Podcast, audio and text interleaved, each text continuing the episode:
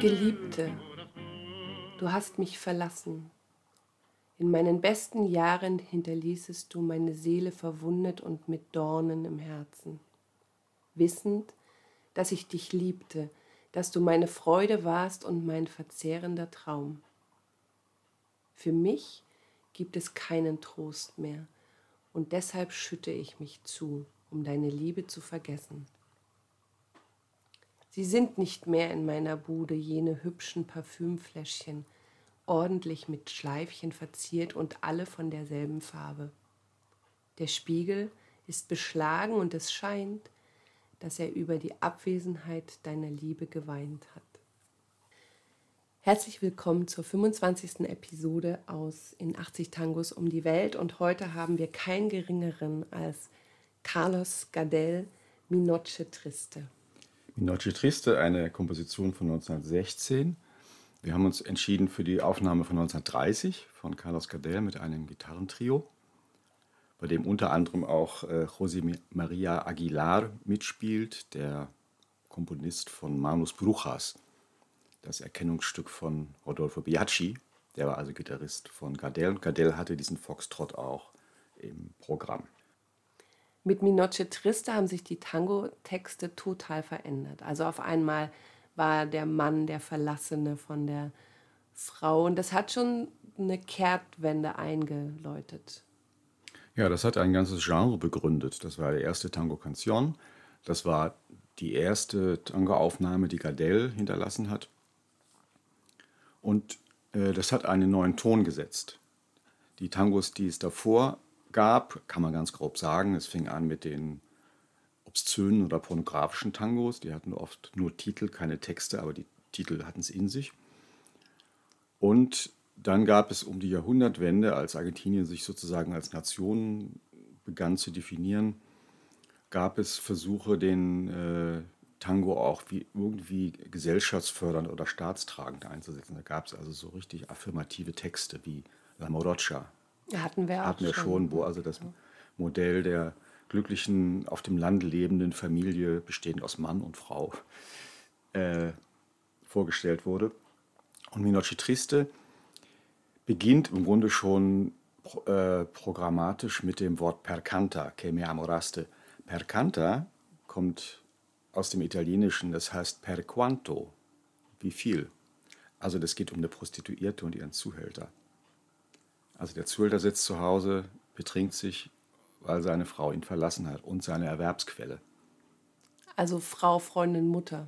Genau, die Frauen hatten also äh, mehrfach Rollen. Also die haben sozusagen, die waren die Ernährerin, die haben die Bude in Ordnung gehalten und sie waren die Bettgefährtin ihres Mannes deswegen waren diese Verluste so extrem. Deswegen wurden später auch die Texte so, so grottenpessimistisch und finster, dass man denkt, Junge, lass doch mal los. Mhm. Aber es war einfach ein heftiger Schlag, wenn einen so eine Frau verlassen hat. Mhm. Carlos Gardel, die Ikone des Tango. Ich glaube, fast jeder, der nichts mit Tango zu tun hat, hat den Namen schon mal gehört. Mhm. Geboren in Frankreich, mhm kam sehr früh als Dreijähriger mit seiner französischen Mutter nach Buenos Aires und hat es dann später ein bisschen verleugnet. Als Gardel anfing, sich auf eine Sängerkarriere zu kaprizieren, wollte er natürlich auch irgendwann mal nach Frankreich zurück. Er wusste, dass er da Familie hatte und er wollte aber auch als Künstler dort Erfolg haben.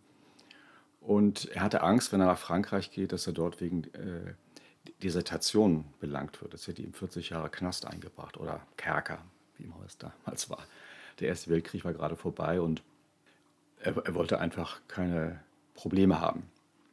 Und darum hat er sich um eine äh, Staatsbürgerschaft von Uruguay beworben, hat dann später auch gerne behauptet, dass er in Tacuarembó geboren sei, weil es in Uruguay keine Wehrpflicht gab.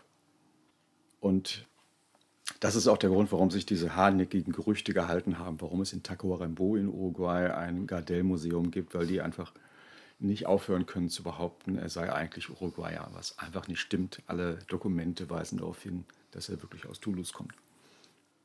Und hat dann sehr früh die Schule verlassen und hat sich äh, als Kulissenschieber im Theater Mhm. verdingt und hat immer so ein bisschen ein Liedchen auf den Lippen gehabt. Ne? In der Zeit musste jeder in der Familie was dazu verdienen und so ein Luxus wie eine ausgiebige Schulbildung ähm, konnte man sich nicht leisten. Seine Mutter war Plätterin, also Planchadora, hat die Wäsche gemacht, gebügelt. Und der kleine Carlos hat dann zum Beispiel als Kulissenschieber im äh, Teatro Victoria gearbeitet und hat dort natürlich viel mit italienischen Sängern zu tun gehabt und hat da einen äh, Tita Ruffa getroffen, der hat ihn unter seine Fittiche genommen. Und auf die Weise hat er seine Stimme ausgebildet. Hat sich zunächst so vom Repertoire eher für argentinische Folklore interessiert. Hat also ländliche Lieder gesungen, Rancheras und sowas. Und traf dann auf keinen geringeren als Ja, als er dann mit seinem ähm, ersten äh, Duopartner José Razzano, die beiden hatten sich bei einem Sängerwettstreit kennen und lieben gelernt oder schätzen gelernt. Äh, die beiden sind dann sehr auf Tour gegangen in ganz Lateinamerika und trafen auf Enrique Caruso, seinem großen Idol, der große italienische Tenor. Und der hat ihm dann Tipps fürs Leben gegeben, zum Beispiel, was man bei einer angegriffenen Stimme tun sollte, nämlich kein Schnickschnack, kein Kamillentee, sondern ein paar Scheiben roher Schinken. Bringt die Stimme wieder auf Zack. 1915 kam es dann zu einem Bruch. Sie waren unterwegs in Mar del Plata, Razzano und Gardel. Und dort hat sich Gardel irgendwie eine Schussverletzung zugezogen. Also er kriegte einen Lungenschuss. Angeblich war das der Vater von Che Guevara. Das weiß man aber nicht so genau. Und diese Schussverletzung, das war so ein biografischer Schnitt. Das hat ihm ein Jahr seiner Karriere gekostet, weil dafür muss man sich erstmal erholen. Vor allem in der damaligen Zeit ist das nicht ganz ohne. dass er es überhaupt überlebt hat. ist Ja, schon ein genau. Wunder. Und in dieser Zeit hat er insgesamt hat er sehr viel verändert. Er hat sehr an sich gearbeitet, er wollte wieder gesund werden, er wollte seine Karriere fortsetzen. Er hat 40 Kilo abgenommen. Also eine ganz große Selbstdisziplin, das sollte uns allen Mut machen. Und als er dann sich wieder erholt hat, kam er irgendwie per Zufall an dieses Lied Mi Noche Triste. Es ist nicht ganz sicher, ob er wirklich der Erste war, der das öffentlich aufgeführt hat. Auf jeden Fall war es ein durchschlagender Erfolg und da beschloss er, ab jetzt wirklich Tangosänger zu werden. Das war für Rassano, José Rassano, der Grund, ihn zu verlassen, weil er wollte sich nicht so festlegen. Da hat, er sich, hat sich Gardel also neue Partner gesucht. Aber dieses Lied war der Start seiner Tango-Karriere, wie gesagt, die erste Aufnahme mit ihm. 1923, also mit 33, bekam er dann die argentinische Staatsbürgerschaft noch dazu und ist dann getourt in Europa. Ja, er hat sich dann getraut, endlich nach Europa und nach Frankreich zu gehen und hat Spanien und Frankreich betourt. Sein Debüt in Paris war 1928 und er war so populär, dass ihm zum Beispiel ein Veranstalter in Barcelona eine Limousine geschenkt hat, ein Auto. Und die hat er dann, das hat er dann immer mitgenommen, wenn er mit dem Schiff nach Europa gefahren ist, also mit seinem eigenen Wagen, ist er nach Europa und zurück. Er hat außerdem Filme gedreht, also allein in äh, Frankreich drei Filme, später in New York, da hat er auch gedreht, fünf Filme. Fast 1000 Aufnahmen hinterlassen, von denen sind 132 Eigenkompositionen und er ist einer der, er ist der Erste, der in Musikvideos aufgetreten ist. Damals entstand das Genre der Cortos, der kurzen, das waren kurze Filmschnipsel mit Musik. Das wurde von seinem Freund Francesco Canaro finanziert. Und es gibt da ein paar, die kann man sogar auf YouTube finden. Mit Canaro hat ihn ja auch eine tiefe Freundschaft verbunden. Und ich kann mich erinnern an die Story, dass ähm, auch Carlos Gardel war übrigens der Rennbahn zugetan und hat sich dann von Canaro irgendwie 500 Peso geliehen, was glaube ich relativ viel Geld war damals. Und als Canaro irgendwann das Geld zurückhaben wollte, hat Gardel wohl zu ihm gesagt, ach Mensch, du bist so reich, also jetzt, ne, was willst du von mir 500 Peso zurück? Also er ist gar nicht davon ausgegangen, dass er das irgendwann mal zurückzahlt, weil damals war die Redewendung reicher als Canaro und das war sozusagen unermesslich reich. Nun ja, aber sie waren trotzdem gute Freunde und hatten auch große Pläne, äh, die dann durch den tragischen Tod von Gardel 1935 zunichte gemacht wurden. Und äh, das war ein großes Ereignis. Also er war damals auf Tournee in Lateinamerika und er hasste eigentlich Fliegen. Und es gibt ein Foto von ihm, das ihn kurz vor dem Abflug in Medellin zeigt. Und da sieht er nicht besonders glücklich aus, weil er hatte, glaube ich, äh, berechtigte Angst vom Fliegen. Das war auch nicht ganz grundlos. Und dann ist er 1936 ist sein Leichnam dann überführt worden. Das muss eine gewaltige, bewegende Situation gewesen sein.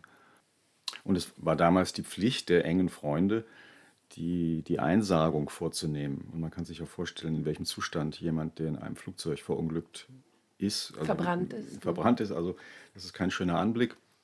Vor allem, wenn er schon eine Weile liegt. Also das hat so lange gedauert, bis er endlich aus Kolumbien nach Argentinien gebracht wurde. Und dann mussten die engen Freunde, einschließlich Canaro, ihn in den letzten Sarg umbetten. Das war sozusagen ihre Pflicht. Dann gab es eine gewaltige Trauerfeier im Luna Park. Der Luna Park war sozusagen der Sportpalast von Buenos Aires. Später fanden da auch faschistische Veranstaltungen statt. Die Nazis in Argentinien haben sich da versammelt. Ähm, Perón und Evita haben sich dort getroffen bei einer Wohltätigkeitsveranstaltung 1944. Also das war eine riesige Halle. Osvaldo Pugliese hat da zum Beispiel eins seiner Bühnenjubiläen gefeiert. Also das war so ein mhm. richtig mhm. also das ist, Ding. Ne? Das ist ein, ja, sehr, sehr magischer Ort. Und Canaro hat dann 1956 einige Themen von Carlos Gardel mit dessen Stimme und mit einer Neuaufnahme des Orchesters aufgenommen. Also das ähm, ist eine etwas leichenflatterische Aktivität von zweifelhaftem künstlerischen Wert man hört einfach sehr deutlich, dass es eine alte Stimme ist, weil es sind über 20 Jahre Unterschied in der, in der Aufnahme und das klingt nicht gut. Und für die, die manchmal fragen, könntest du nicht mal Po una Cabeza von Carlos Gardel spielen auf der Milonga? Das geht auf keinen Fall, weil die Argentinier sagen, das bringt das größte Unglück überhaupt, wenn man Gardel auf einer Milonga spielt, weil es natürlich eine Ikone, ne? Also das ist, ähm, das geht gar nicht. Ja, Gardel hat einfach keine Tanzmusik gemacht und irgendwie ist das Teil des argentinischen Aberglaubes. Äh, das macht man einfach nicht. Er wird aber trotzdem groß geschätzt. Er, gilt als der Begründer des Tango Canción. Und Aníbal Troilo hat gesagt, eigentlich sollte jeder Tango-Musiker so spielen, wie Gardel gesungen hat. Und das war unsere 25. Episode aus In 80 Tangos um die Welt. Heute mit Minoche Triste, Carlos Gardel eine Aufnahme von 1930. Musik von Samuel Castriota, der Text ist von Pasquale Contursi. Schön, dass ihr uns begleitet habt auf unserer Reise durch Tangos, die uns am Herzen liegen. Das waren Daniela und Raimund. Tango Mundo Berlin. Bleibt gesund. Bis bald. Tschüss.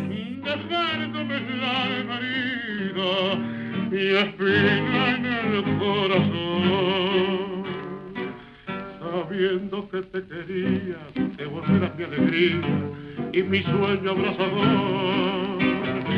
Para mí ya no hay consuelo y por eso me encurdeno para olvidarme de tu amor.